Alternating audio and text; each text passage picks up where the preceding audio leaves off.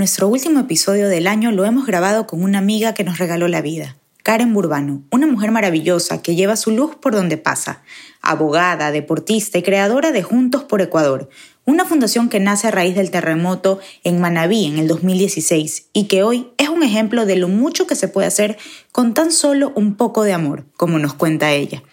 Los invitamos a cerrar este año con esta historia de un encuentro providencial y a escuchar esta conversación llena de esperanza, determinación y amor. Todos somos pieza importante en este rompecabezas de la vida. Tu lugar es aquí y ahora. Te invitamos a este espacio libre donde podrás reflexionar sobre tu historia desde una nueva perspectiva. Porque todas las historias tienen un propósito. Yo soy Cristi Drobo. Y yo soy Natalia Toledo. Y esto es Armando Rompecabezas.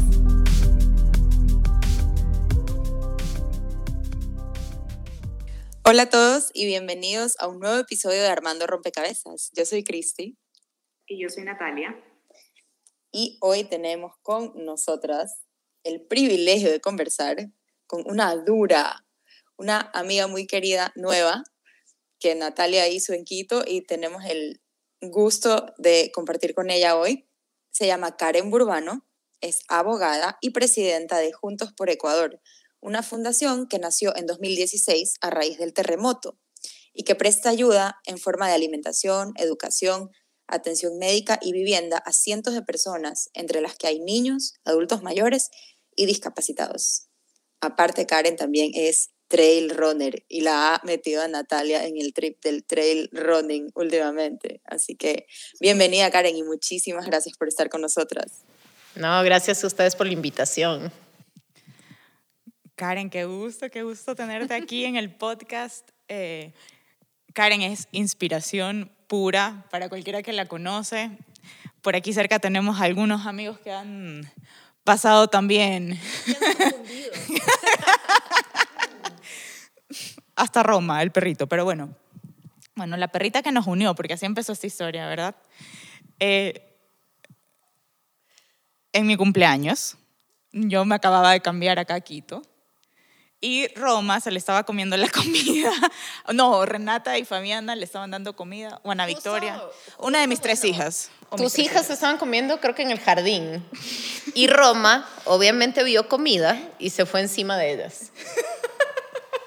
Sí, claro. Entonces, Karen fue al rescate de Roma, yo al rescate de. No, al revés. Yo fui al rescate de Roma y Karen casi que al rescate de mis hijas. O sea, un poco al revés, claro.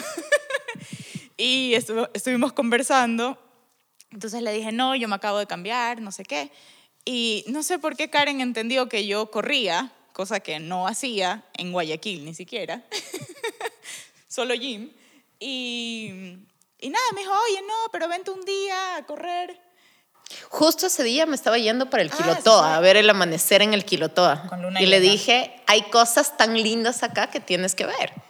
Le dije, cuando quieras, te unes, porque estoy justo empezando y volví a correr en un grupo en Cumbaya y le dije, ¿por dónde estás viviendo? Y me dijo, bueno, justo sincronizaba que ella vivía a una cuadra de mi casa. Qué loco Entonces fue como que... En serio fue el destino. Entonces el destino nos unió y él aquí ahora corre. Sí, esa, esa, es un poco la historia. Eh, dos meses después eh, dos montañas. Lleva una, carrera, de 28 kilómetros. entrena todos los martes y jueves. Iba a, ser, eh, iba, a iba a coronar el Cotopaxi el martes de la próxima semana. Qué increíble. Qué increíble. Yo quiero, yo quiero evidencia de eso. Quiero harta foto y documentación, por favor. Tendremos una documentación para ti, Cristi. Te llamaremos desde la cumbre. Por favor, y tenemos que subir también a las redes de, del podcast la historia de cómo Natalia coronó el Cotopaxi. Y algún día yo también voy a ir. Y, podemos grabar. Tienes que venir, Cristi. En el Cotopaxi. En el Cayambe podría ser. La, la, próxima montaña tiene que ser contigo, Cristi. Ah, Así que va a ser Cayambe. Qué miedo, me están comprometiendo. Eh, Comprometida al máximo. Qué loco. Ya está bien, lo haré, pero necesito entrenar full. Porque en serio, yo sí soy, yo me ahogo. O sea, yo, yo corro en Guayaquil, encantada de la vida, en, en plano, feliz. pero así como montaña, hermana, o sea, allá en serio no puedo. Así que tengo que entrenar. Te enamoras de lo que ves, la verdad. Ah, seguro, seguro, los paisajes son bellísimos. un país divino. Sí, la verdad que sí. Pero bueno, también eh, tú lo decías, Cristi, Karen es la presidenta de esta fundación Juntos por Ecuador, que también... Ahora también Natalia nos está acompañando y siendo parte de la fundación. también me ha a participar. y es una fundación realmente divina, llena de sueños, de esperanza. Y, y sí quiero que nos cuentes un poquito de eso, porque la verdad que cómo empezó tu historia y hasta lo que has llegado es, es realmente enriquecedora. Bueno, realmente mm, la fundación empezó por lo que yo digo siempre, es una diosidencia, porque fue una diosidencia llegar al lugar que llegamos y arrancó todo con el terremoto del 2016. Bueno, recién, hace como un año y medio, somos fundación, pero antes de esto inició únicamente como un hashtag Justo fue el terremoto que fue en, eh, en Muisne y cuando pasaba esto del terremoto, viendo tanto, tanta debacle que hubo allá, eh, decidí arrancar con un hashtag que se llamaba Juntos por Ecuador, uniendo a todas las personas que quisieran ayudar para la costa ecuatoriana me uní conjuntamente con la Embajada de Chile, quien era su embajador en ese entonces, que era Gabriel Asensio, y empezamos a levantar donaciones. Eh, al cabo de los dos días teníamos levantadas ya 10 toneladas para donaciones y hicimos una avanzada. Al tercer día ya fuimos para Pedernales, eh, nos acompañaron los rescatistas de los mineros de Chile Empezamos con cocinas comunitarias en, eh, en, Pedernales. Realmente al llegar a Pedernales el olor a mm, carne putrefacta era bastante fuerte.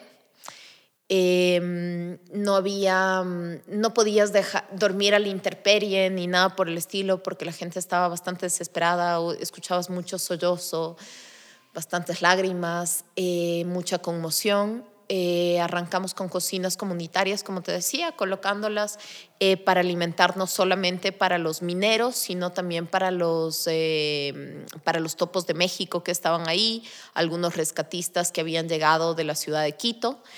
Y, y así empezamos a alimentarlos, empezar a entregar vituallas y posterior a eso avanzamos a Cuaque, estuvimos también por Chamanga y después de Chamanga queríamos seguir avanzando para continuar nuestra ayuda ya que dejamos las cocinas comunitarias.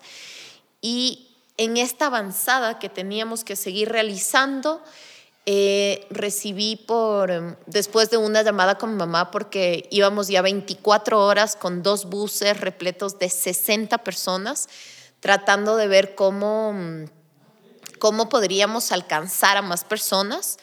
Y recibí, justo conversando con mi mamá, le decía, no sé a dónde ir, o sea, tenemos mucha ayuda, no sabemos a dónde dirigirnos, em, no sabemos qué hacer. Y le decía, tú que tienes conexión directa con el de arriba, es posible que le preguntes y que nos dé una señal a dónde ir. Y en efecto, a los cinco minutos, de forma inmediata, gracias a sus conexiones directas, eh, recibió un mensaje que decía, estamos necesitando ayuda en la isla de Portete.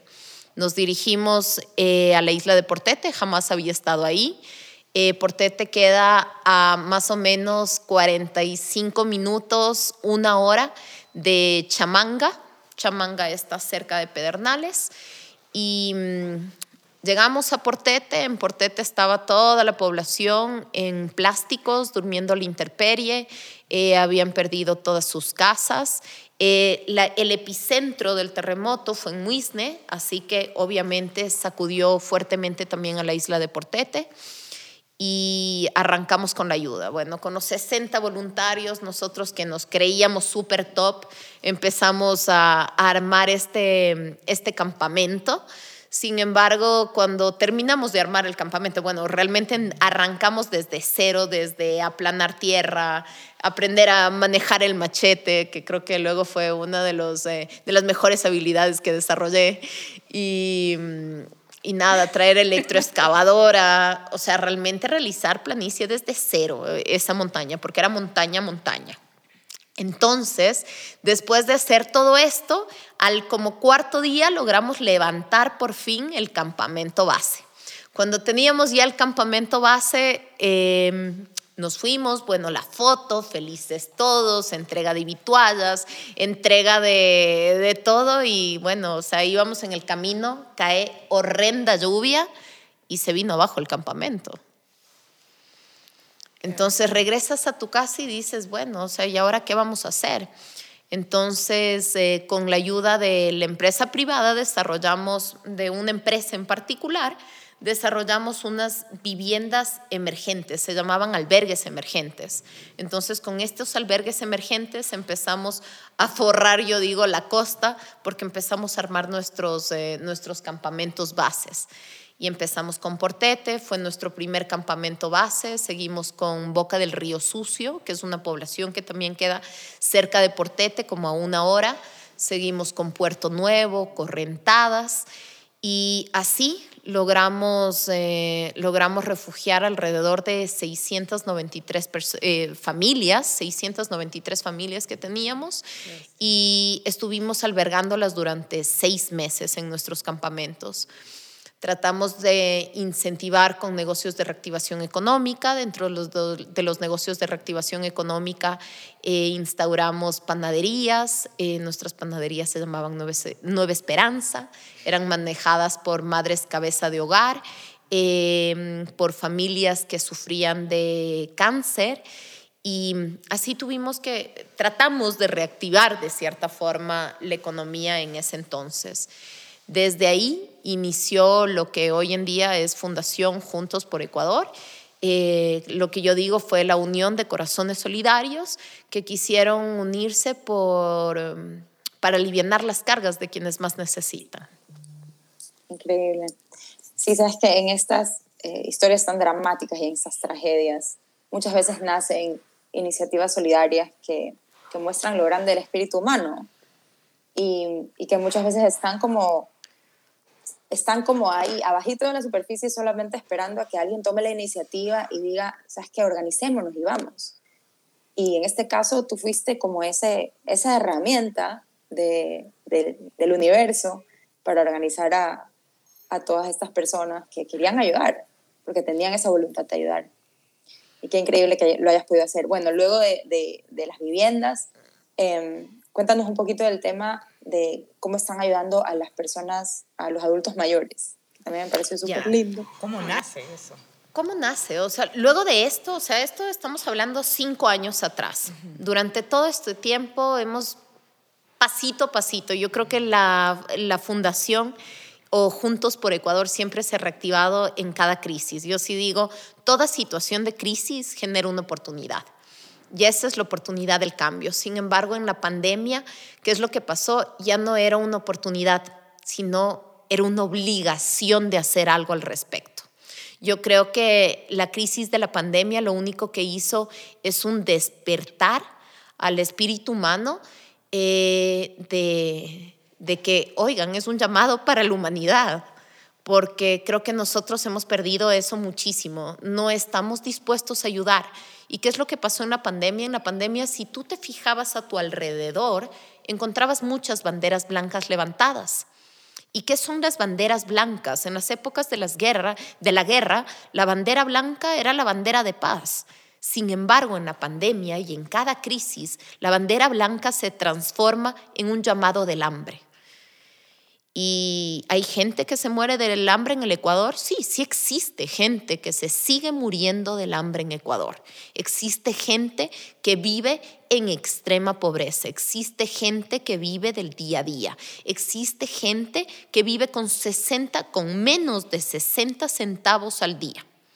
¿Qué es lo que pasa en la época de pandemia? Cuando los encierran y no tienen ese día a día, sobre todo en, eh, en lugares como la ciudad, como en Quito, donde no encuentras comida, eh, donde realmente el frío cala el hueso, entonces eh, te encuentras que sin calorías estos adultos mayores empiezan a fallecer y no fallecían por el tema del COVID, sino por la pandemia. ¿Qué hizo la fundación, porque ahí sí ya nos instauramos como fundación para empezar a, a, reunir todos los fondos, eh, lo que hicimos fue atender y nos, eh, y nos centramos en tres tipos de sectores y frentes ante los cuales atendimos, que eran adultos mayores, personas con discapacidad y familias que se encontraban en extrema pobreza. Cuando empezamos a identificar cada una de estas, eh, de estas personas que cumplían a veces con los tres requisitos, lo hacemos a través de líderes juveniles que se encuentran en diferentes zonas, los cuales realizaban avanzadas, identificaban los casos y nosotros verificábamos, como no teníamos muchos fondos y teníamos para pocos kits de alimentos, teníamos que priorizarlos en familias que realmente necesitaban. Cada vez que aparecíamos en una de estas casas, Em, yo creo que las caras eran indescriptibles. ¿Por qué? Porque era el llanto y yo te digo de qué vive la gente. La gente vive de fe, de nada más. Vive de fe y la fe es la que les mantenía ahí en la puerta esperando a que alguien llegue. Y cada vez que llegábamos nos decían, justo Dios me dijo que ustedes ya venían por nosotros y que esperemos. Y este mensaje era el mensaje casi en cada uno de los lugares de adultos mayores a los cuales visitábamos. Lamentablemente estos adultos mayores a los cuales nosotros atendemos son adultos mayores que no tienen familias, que viven solos, que viven del día a día, que presentan algún tipo de discapacidad. Entonces, son personas que se encuentran en alto riesgo. Los lugares donde viven muchas veces están a punto de colapsar. Sus paredes son de cartón, sus paredes son de papel, no tienen ventanas, sus techos están no atendidos, es decir, ya presentan huecos, eh, goteras, no viven en buenas condiciones. Entonces ahí es cuando decidimos empezar a organizar la fundación de una forma diferente y crear tres líneas de la fundación. La primera línea se llama Juntos Alimenta. ¿Y qué es lo que hacemos? No solamente alimentamos estómagos, alimentamos corazones, alimentamos almas, alimentamos espíritus. ¿Qué es lo que queremos? Que estas personas realmente se sientan vivas. Les damos una nueva oportunidad no es solamente entregar alimentos, es entregar el tiempo, es compartir. Y eso nos hemos olvidado mucho los seres humanos. A veces cuando yo digo voy a ayudar a alguien, es solamente la ayuda que a mí no me cuesta. Y durante la pandemia, solo para que tengas una idea, mi querida Cris, ¿qué es lo que pasaba? que cada vez que nosotros buscábamos donaciones, las personas que más donaban eran personas que no tenían y me llamaba la atención y le decía, ¿por qué el quintal de arroz si usted y su familia necesita ese quintal de arroz? Y la respuesta es, porque yo conozco el hambre. Entonces, cuando yo tengo todas estas cosas, exacto, esa es la verdadera empatía. Dar no lo que me sobra, sino lo que me está faltando. Es compartir lo que a mí me falta. Y ahí es cuando voy a algo que yo digo suena a mucho romance, porque siempre romanceo con esta frase, pero es increíble lo que podemos lograr en este mundo con solo un poco de amor. No es la empatía, es el amor. Es el amor el que le da vida a otras personas. Es compartir parte de mi tiempo. Es preocuparme en alivianar las cargas a alguien que está necesitando de mí. Sí, tú ahí te enfocas en algo que a mí me parece divino, que es escuchar a la gente. Tú siempre cuentas que de las cosas más lindas, con las cosas que mejor se sienten estos abuelitos, es, es cuando se sienten escuchados. Qué importante a veces es simplemente poner el hombro, poner el oído para escuchar a la persona que está ahí al lado. Por eso es lo que digo, el amor no cuesta nada. nada. Y amor es solamente tu tiempo. Y parte de esa empatía no es es realmente ver qué es lo que ellos necesitan. Y lo que necesitan es muy poco. Es solo sentirse acompañados, sentirse que les, tienen a alguien que se preocupa por ellos. Y en realidad, durante todo este tiempo, hemos sido nosotros los que hemos enterrado a esos adultos mayores, los que hemos estado en algún momento en la encrucijada de consigue nicho, eh, cómo se realiza la formalización del cuerpo, todo. Entonces, hemos sido parte de esa familia y lo que hacemos es brindarles una familia. Qué fuerte, esas que ahorita te dices eso, eh, yo me acuerdo que en pandemia, y bueno, en general, eh, muchas personas tuvimos, y esto es como, o sea, no, no lo digo juzgándolo ni nada, porque a mí también me pasó momentos, digamos que duros, ¿ya? Porque igual todos estábamos asustados, era algo, no sabías lo que iba a pasar el día siguiente, se moría gente que tú conocías, pero no tuvimos, eh, aunque fueron momentos duros, no tuvimos hambre. Igual estábamos un poco cómodos en nuestras casas, o sea, con un techo que tú sabías que no se iba a caer, tú sabías que tu familia, la que estaba encerrada en tu casa, estaba bien, tenías que comer, etcétera, ¿no? Y, y yo digo, muchas veces uno se olvida, uno se enfrasca como mucho en, en lo que pasa dentro de su cabeza. Y a mí me pasó, o sea, lo digo por mi experiencia personal. Y yo no pensaba, por ejemplo, cuando estaba en media pandemia, claro, yo estaba preocupada y todo, pero no se me ocurría pensar, por ejemplo, en mis propias abuelas, ¿ya? O sea, que no son adultos mayores que estaban ahí votados, o sea, tienen su familia. Eh, y no pensaba en lo mal que ellas podían estar pasando en ese momento, porque estaban solas, aisladas, encerradas, y eso afectó mucho eh, psicológicamente a muchos adultos mayores que tampoco tal vez tenían hambre, pero sí tenían hambre de amor, como tú dices. O sea, sí necesitaban una, tal vez no una visita, así como y un abrazo, que es lo, lo que te provocaba hacer, pero no, no podías por la pandemia. Pero una llamada, por lo menos, ¿ya? Y yo quisiera que cuando se termine este podcast, de hecho yo lo voy a hacer, eh, todos los que están escuchando llamen a, si tienen la suerte de tener vivos a sus abuelos, esperen una llamadita, así, hola, ¿cómo estás? si no lo han hecho últimamente y, y, yo sé que no lo hago con la frecuencia que, que quisiera y que debería, porque me dejo ahogar del día a día, de los, las mil cosas que uno hace, porque uno hace igual cosas, ahora que ya no estamos encerrados, gracias a Dios. Así que nada, ese era un pequeño eh, fin de espacio publicitario. y ese se ahogo, por eso digo, la pandemia vino a recordarnos lo básico. Y ahora, y ojo, lo que no se aprende se repite. Así que no esperemos a que se repita otra pandemia, otro espacio de estos, para sacudirnos de nuevo y recordarnos lo que ya vivimos. ¿Por qué? Porque ahora como vemos todo normalizado, o sea, ya se acabó la empatía.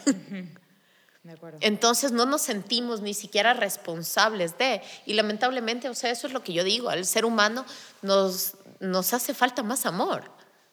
Es algo súper básico, es amor. Porque si yo me preocuparía con este mínimo de hacer algo por alguien más, las cosas serían completamente diferentes en este mundo. o sea, el cambio no, depende de cosas grandes, son, son acciones súper chiquititas. No tiene que ser, no tenemos que esperar al mega líder, no tenemos que, que buscar cambiar el mundo desde un lugar gigantesco o esperar a que todo esté perfecto para poner nuestro granito de arena. En efecto. Entonces, bueno, esa es una línea que tiene la fundación. Esa es la línea de alimentación y que se llama Juntos Alimenta, pero más que alimentos, bueno, entregamos un kit de alimentos cada 15 días a nuestros adultos mayores.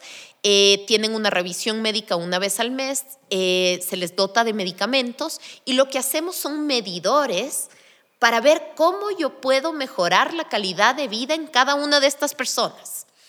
Es decir, por ejemplo, teníamos un adulto mayor que cuando lo conocimos em, tenía una úlcera venosa en la pierna y estaban a punto de amputarle la pierna. Así que intervenimos en ese caso, han pasado seis meses de la intervención, se le ha salvado la pierna con las curaciones debidas, con un aseo también. Frente a esto tuvimos que cambiarle de lugar donde vivía a un lugar que esté en mejores condiciones, dotarle de un mejor techo. Eh, casi la mayor parte de ellos por primera vez en su vida, después de 87 años, que es el promedio que tenemos, han dormido en un, han dormido en un colchón. Nunca en su vida habían dormido en un colchón. Cosa que cuando les preguntábamos, ¿y cómo te fue? Y dice, se siente raro. Se siente raro, es la, es la respuesta, porque es la primera vez que duermen en un colchón.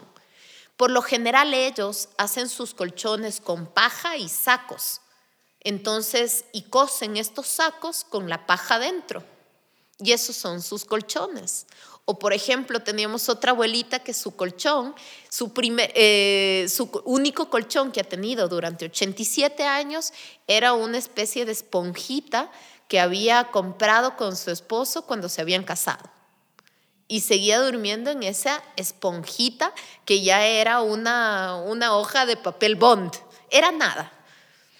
Entonces, por ejemplo, en este adulto mayor, le ayudamos a salvar su pierna, cambiamos las condiciones porque tenemos otra línea que se llama Juntos Construye, le reconstruimos su casita en un mejor lugar porque aparte de la úlcera venosa en su, en su pierna, tiene una rotura completa de la otra pierna con solidificación también ósea ya sobre cada una de las fracturas, por ende tiene difícil movilidad y no tenía dientes. Entonces, un, una dentista donó también sus, eh, sus servicios y con esto que donó ahora va a poder alimentarse de una mejor forma. ¿Por qué? Porque sufre de desnutrición, pero ¿por qué sufre de un tipo de desnutrición? Porque no puede alimentarse correctamente al no tener dentadura. Entonces levantamos todos estos medidores en cada uno de los adultos mayores y lo que hacemos es ir mejorando de a poco su calidad de vida y sus condiciones de vida. Entonces, a través de estos medidores tratamos de ayudarlos para que sea una ayuda real y no llegar con un kit de alimentos y de ahí no aparecer en dos meses o tres meses, sino quedarnos y permanecer en la vida de ellos y ser parte de esta familia, que nuestros voluntarios compartan con cada uno de ellos eh, cada vez que están, cada vez que cada vez que van. Es decir, cada 15 días ellos comparten con ellos, eh, les ayudan a limpiar la casa, las sábanas, colchón, todo. Entonces, eso es lo que hace el programa Juntos Alimenta, que es más allá de comida, como les decía, es alimentar corazones en realidad. Y luego de eso tenemos una de las líneas que a mí más me gusta y de la que más orgullosa me siento, que es Juntos Educa que tenemos a 156 niños de la isla de Portete. ¿Por qué Portete? Porque ya saben que nuestro corazón nació ahí y, el corazón de la fundación son los niños. Estos 156 niños son entre los 5 años hasta los 20 años eh, tenemos dos escuelas, eh, los unos son los niños, los otros son los juveniles que están en una escuela de emprendimiento. Ahí hemos puesto nuestro primer plan piloto que se llama Escuela de Sueños. Esta escuelita de sueños que les ayuda a rechazar su destino. ¿Y qué es lo que digo a rechazar su destino? a que no creer que por la situación geográfica, el lugar geográfico donde se encuentran, están excluidos y no tienen oportunidades, o por la falta de recursos eh, económicos, digo, no tienen oportunidades. Entonces lo que nosotros hacemos es hacerles soñar. ¿Y qué es lo que pasaba con cada uno de estos jóvenes o niños cuando les decíamos, ¿cuál es tu sueño? Su primera respuesta era, yo no tengo sueños. ¿Para qué soñar? yo hoy en día, estos niños, y estuvieron recién aquí en Quito, 24 juveniles, que bueno, los conoció Nati también porque nos acompañó en las actividades, cambiaron por completo su mentalidad. Porque a través de esta escuela de sueños les entregamos las herramientas necesarias para que ellos puedan generar oportunidades en su vida tengan las herramientas necesarias para salir adelante y sobre todo lo que hemos hecho es hacerles un proyecto en el cual ellos tengan por primera vez su empresa, su empresa se llama La Isla, en la cual están teniendo capacitaciones para generar un proyecto, un producto que es a raíz del coco. Entonces, ellos con esto tienen que sacar adelante no solamente el proyecto de Juntos Educa, sino que a través de la venta de sus productos tienen que ayudar al plan de Juntos Alimenta, es decir, a los adultos mayores. ¿Por qué? Porque ellos son los responsables hoy en día de que cada uno de esos adultos mayores se alimente. ¿Qué es lo que hacemos? Es crear responsabilidades en cada uno de ellos y hacerles entender que las responsabilidades no se derivan o de un gobierno o de tus padres, sino que las responsabilidades se derivan de cada uno de nosotros y el cambio es a través de acciones que nacen de nosotros. Me encanta eso porque los ayuda a transformar por completo la mentalidad de, bueno, entonces yo nací pobre y voy a morir pobre y por ahí robaré y por ahí ya me drogaré y por ahí, o sea, que lamentablemente es el destino de muchos, muchos chicos que nacen en esas condiciones. Por eso la frase que me encanta, esa frase que nos dijo Millán también. Sí, de rechazar, tu destino. Y, justo Millán también estuvo allá con ellos y él les decía, tenemos que rechazar ese destino. Y yo les digo siempre y les repito todos los días, ustedes se van a comer este mundo. Y en realidad, hoy en día ellos se sienten empoderados, pero empoderados de que sí, en efecto, me voy a comer ese mundo. ¿Pero por qué? Exacto, ellos son los dueños de la fundación, ellos son los responsables de que esta fundación continúe. Porque lo que hice, por ejemplo, en esta venida de ellos a la ciudad de Quito, aparte de tener un gran equipo que tengo, que se ha consolidado eh, y que se ha unido por un único fin, que es cambiar, brindar oportunidades, ¿qué es lo que hemos, eh, qué es lo que hemos hecho y qué es lo que necesitamos nosotros? Es que ellos se den cuenta que ellos son los únicos dueños y responsables de esta fundación y de causar un cambio positivo en la gente. Sí, eso fue increíble que los hayas vuelto responsables y los hayas llevado a ver a los adultos mayores, a que conozcan esa otra realidad y, que están trabajando súper, que, que el trabajo de ellos va a ayudarlos también a estos adultos mayores. O sea, es como un, un, círculo, ¿no? Y aparte que se responsabilicen que cada centavo que nosotros gastamos en capacitaciones para ellos es un centavo que estoy quitando de los kits de alimentos de los adultos mayores. Claro. O sea, aunque suene a mucho drama, necesito que sepan la responsabilidad de cada dólar que se invierte en su educación, en su futuro. Y más que futuro, en su presente, porque este es su presente. Y es su única oportunidad para salir. Es lindo, ¿sabes? Porque es, es como esta oportunidad que te da la vida para estar súper agradecido y realmente hacer algo con, con ello. A veces la vida nos lanza cosas y uno siempre es como que, ah, no la voy a tomar o... O, este no es el momento. O esto, o esto es que me lo tenían que dar. Y no es así, o sea, a veces nos olvidamos de agradecer realmente lo poco o mucho que la vida nos está regalando y con lo que podemos dar mucho más. O sea, es como que si la vida te lanzara herramientas porque sabe tu potencial y te toca trabajar con eso y volver a algo mejor. O sea, es como, para mí es la forma en la que el universo crece o los seres humanos avanzamos. Entonces, esto que estás haciendo me parece divino. Es lo que ellos hoy en día ven. Por ejemplo, o sea, voto, ¿qué es lo que tengo allá? Verde. Entonces, con el verde que tengo, la cáscara, ¿qué hago con la cáscara? La cáscara la voto. Hoy en día acá, en Quito, aprendieron que con la cáscara pueden hacer carne mechada vegetal. Entonces dijeron, eso es maravilloso. Es decir, que los desperdicios sirven. Sí, porque yo no debería tener desperdicios en la vida. Y eso es lo que hago realmente en mi vida, tener desperdicios. Desperdicio mi tiempo, desperdicio mis ganas, desperdicio muchas veces la vida misma y no la agradezco ni la aprovecho.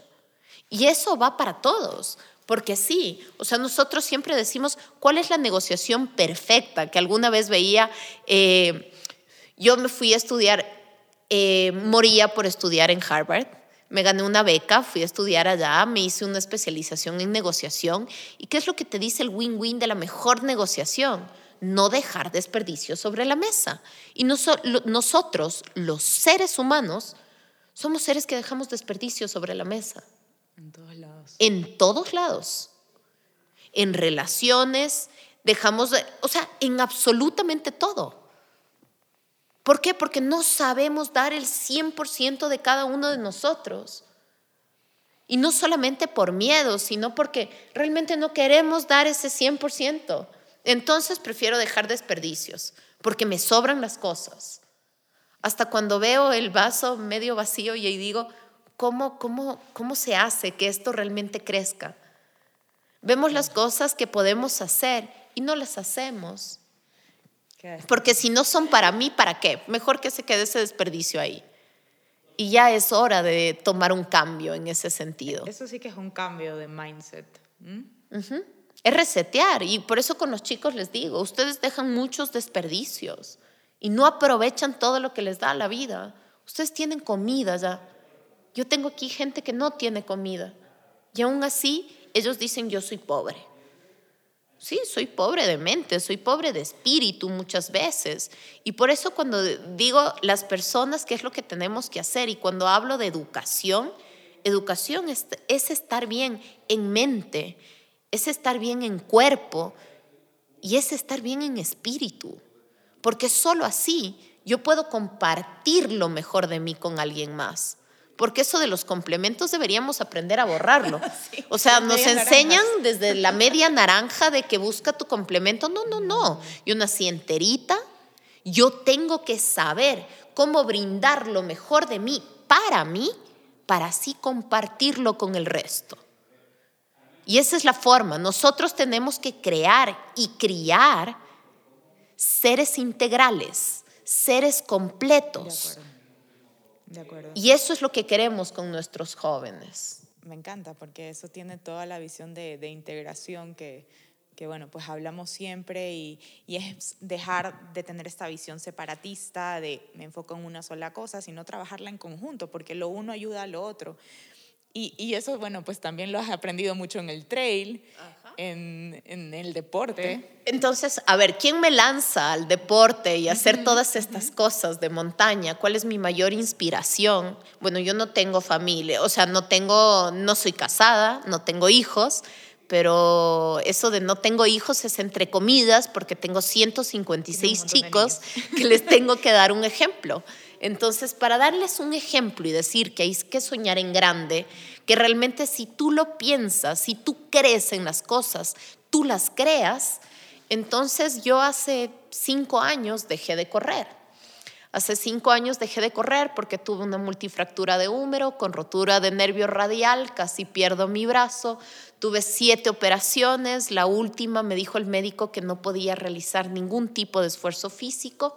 Luego simplemente yo tal vez decidí dejarme, dejarme, perderme y hace, bueno, justo vino la pandemia, en la pandemia estuve 22 días hospitalizada, em, entré con una especie de septicemia, no especie, entré con septicemia, me dio septicemia, me tuvieron que operar, Luego de esto me contagié de COVID en el hospital, me dio, eh, me dio trombosis respiratoria, me tuvieron que entubar, eh, estuve en UCI y dices, bueno, qué frágil es la vida, pero también cuánto, cuán importante es vivir y si quieres vivir tienes que vivir con un propósito. Y para vivir con un propósito en la vida, bueno, yo siempre he sido de que hay que vivir para servir también y que manos que dan reciben. Y por eso yo digo, a veces Dios te brinda tantas bendiciones y te da una segunda oportunidad. Y esa segunda oportunidad era agradecer a la vida y mi forma de agradecer a la vida y enseñarles a estos chicos que todo lo que uno cree, crea, era volver también a mis miedos, que era haber dejado el deporte y sentir que no podía más, dejar la disciplina de entrenar por algo. Em, así que decidí volver a correr. Y en medio que decidí volver a correr, le conocí a Nati. Entonces, volví a... Eh, Ahí nos vamos un día, un día que dije, no, vuelvo. Y al mes de, de que empecé a entrenar de nuevo, me lancé una carrera también de unos 25 kilómetros que terminaron en 27, porque aquí todas las carreras siempre terminan a más, nunca menos. Em, nunca crean lo que dice.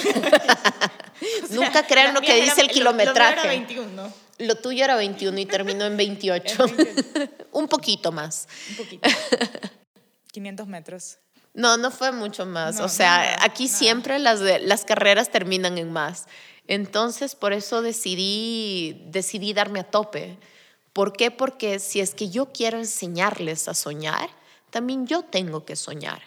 Y yo sueño en grande, sueño que en un cambio rotundo en ellos, que, que logren todos sus objetivos y dentro de estos objetivos es crecer, crecer como seres humanos sobre todas las cosas, con valores. Y para crecer con valores, yo creo que también tienes que tener ese propósito, esa pasión, porque yo sí digo, el músculo más fuerte que cada uno de nosotros tenemos es el corazón. Es el músculo más fuerte. Y el corazón y la pasión, todo, absolutamente todo lo logran. Todo lo que tú quieras puedes lograrlo. Por eso es que digo, o sea, es tan fuerte este movimiento de amor que si yo hago algo con amor, yo lo logro y puedo multiplicar eso. Lo lindo es que lo haces con el ejemplo. Entonces tenía que hacerlo con ejemplo y por eso volví a correr, ahora a subir montañas, que era algo que quería. en la que conectas cuerpo y mente también. Yo creo que todo es una conexión, es una conexión integral, porque, es espíritu, el espíritu. Hay harto espíritu. Sí, bastante. la mente ya ni siquiera funciona, hay harto espíritu. Muchas veces el cuerpo no da, no da más. la mente está. Pero el corazón bombea tanto y es tan fuerte que le convence a la mente que tiene que seguir. Y así es la vida. Así es como tienes que conectarte contigo mismo para seguir adelante y para conseguir cada cosa que quieres. Claro, ahorita que dices eso, uno a veces dice, ay no, qué pereza entrenar, qué pereza correr, pero en realidad es, un privilegio poderlo hacer. Tener, o sea, salud, tener tu cuerpo completo, poder o sea, disponer del tiempo, que el que diga que, ah, es que no tengo tiempo para hacer ejercicio, hermana, te puedes levantar a las cuatro y media de la mañana. O sea, nadie te lo impide, literal, ¿ya?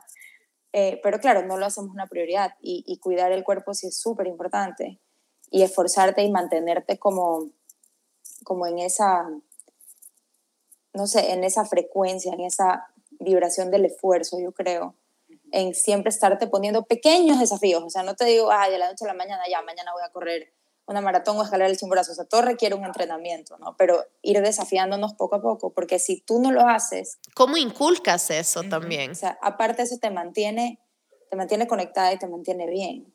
Y es la forma de, de probarte también a ti, de, de, probarte a ti que puedes, porque cuando puedes en estas cosas que son, digamos, más físicas, Luego en las otras que te vas proponiendo es más fácil decir, o sea, si hice eso, puedo lograr lo siguiente. Entonces, porque, porque a veces a la mente hay que jugarle como estos trucos, porque ella a veces no se lo cree, porque no está acostumbrada a verlo. Y acuérdate que la mente también siempre está tratando como de cuidarnos, entonces hace el mínimo esfuerzo para guardar energía. Entonces cuando la desafiamos, la mente dice, bueno, pues si pude hacerlo en esto, ¿por qué no voy a poder en esto otro? Es como, es un entrenamiento. Es incomodidad. Solamente cuando tú te incomodas puedes lograr las cosas. O sea, o si no, realmente estamos siendo simplemente conformistas con todo lo que hacemos. Y hay tanto que dar aquí. O sea, la vida también, en perspectiva, me parece que igual es tan corta para la cantidad de años que tiene la Tierra, que, que hay que aprovecharla al máximo. Al final, lo que dejamos eh, puede ser absolutamente nada o puede ser estas pequeñas cosas o estos que, que, ni siquiera tienen que quedar como que escribí un libro y fue extra famoso, pero sí cambió la vida de ciertas personas que luego fueron cambiando la vida de otras ciertas personas. Yo no sé si lo he dicho aquí, pero una de las películas que a mí me cambió la vida fue Cadena de Favores. Yo la vi cuando era muy chiquita, cuando no era, bueno, tenía 12 años creo, pero era chica y esa, yo me acuerdo, lloré esa película como loca, pero literal me acuerdo que la gente que estaba delante se viró a decir, Dios mío, ¿qué le pasa a esta niña? yo lloraba como una loca, pero esa película me marcó demasiado porque eso es lo que yo sentía. Es como, hay, son pequeños actos que realmente pueden cambiar el lugar donde vivimos todos. Entonces no, no hay que tampoco, o sea, hay que soñar en grande, creo que sí, pero no, no desanimarnos por los pequeños actos que vamos haciendo en el camino, porque todos esos actos suman y van cambiando la vida de las personas que están cerca, y eso es bastante. O sea, hay que ser huellas positivas, o sea, definitivamente. O sea, si cada uno de nosotros, digamos, o sea, viviéramos con propósito. con, los errores que cometemos igual. Es que yo realmente sí creo, o sea, de cada caída más fuerte. o sea, por eso siempre digo, o sea, esto de que toda situación de crisis genera una oportunidad. Toda situación de crisis genera una oportunidad. A nivel personal, total. a nivel personal tatuado, y a, nivel social. Tatuado. Y realmente creo que los peores momentos crean a las mejores personas. Estoy de acuerdo. ¿Por qué? Porque aprendes a ser más resiliente. Y esa resiliencia es la que te lleva a otro estado y te hace muchísimo más empático con el dolor ajeno. Es la que te permite evolucionar.